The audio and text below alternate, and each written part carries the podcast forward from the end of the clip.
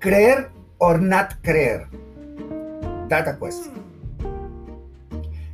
Para muestra un perro que habla. Hay muchos que juran y perjuran haber visto espíritus vírgenes. Hasta yo vi una una vez, pero solo me duró una noche. Santos, espantos, fantasmas y ectoplasmas flotantes. Miles se santiguan buscando un consuelo en el pase mágico de tres cruces atravesadas. Nada que envidiarle al culebrero de turno, al sanador rezandero que alivia por peticiones a los dioses. Pero señores, por favor, esa cosa no es una ciencia, ni siquiera se acerca a un episodio de circo mexicano. ¿Habrá algo más poco serio que creer en una religión o en ovnis o en apariciones o en su defecto en el típico seguro que me asustaron anoche?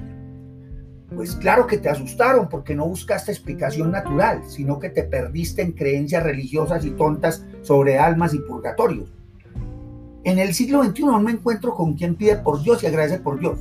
En serio que no me importa a cuál de ellos se refieren, pero ¿qué agradecen?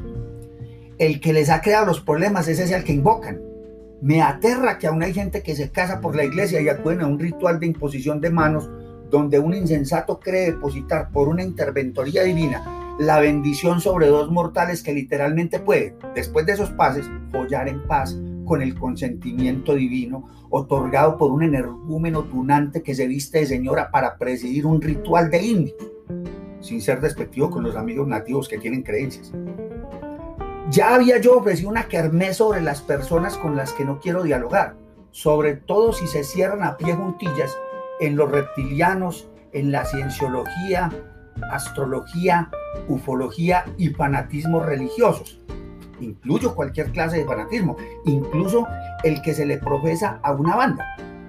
Por Dios, soy matemático, creo en la experimentación y en la reproductibilidad de dichas experimentaciones. Ninguna de esas pseudociencias ha logrado reproducir el pecado original o la creación del hombre en el barro, y Dios en su infinita ciencia ni siquiera ha podido poblar algún planeta vecino donde poder escapar de la ignominia humana. Por favor, lean a Manuel Mejía Vallejo en ese tratado antirreligioso hermoso que es La puta de Babilonia, que supera en belleza al anticristo nietzscheano. Allí están todas las verdades opuestas a la Biblia.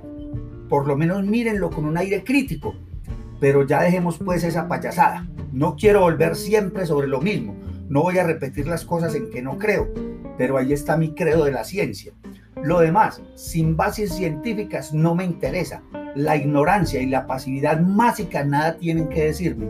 Yo creo en lo que funciona y estoy presto a cambiar de ideas si un fenómeno resulta ser más sencillo explicado por un nuevo conocimiento, por un nuevo descubrimiento. Si alguno de ustedes no, no se preocupen, que a la hora de la muerte Dios vendrá por ustedes. Todo es designio divino y Dios proveerá. Déjenme a mí viajar en el sentido contrario que es el que alimenta mi vida. Música